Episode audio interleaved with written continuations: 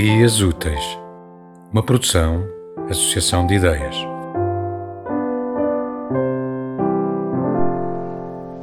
As Bibliotecas de Maria Teresa Horta. Amo as bibliotecas como sendo um roseiral de rosas entreabertas. Devoro o cheiro do perfume dos seus estreitos corredores, onde se encobrem os lumes e as penumbras incertas. Tomo gosto ao seu ardor de amores proibidos entre as folhas dos romances onde as flores se enfebrecem. Amo as bibliotecas onde as palavras se tecem no seu fulgor obscuro.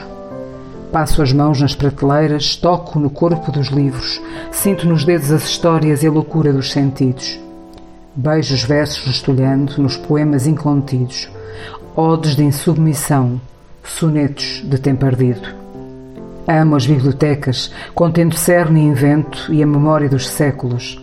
Vou até ao seu silêncio, de filtros, de elixires e venenos encobertos, prelúdios de Alexandria na haste do pensamento. E quando me sento a ler, é como se já voasse em botim transgressão e em mim nada faltasse. Amo as bibliotecas numa prece insaciável das suas luzes despertas, das eternidades, das vidas e das mentes inquietas. Melancolia traçada pelas canetas e as penas dos poetas. Lugares de absoluto, onde procuro e me perco, de harmonia e desatino, no nosso tempo encoberto. Amo as bibliotecas com paixão e desatino, podendo morrer de amor por dentro do seu destino.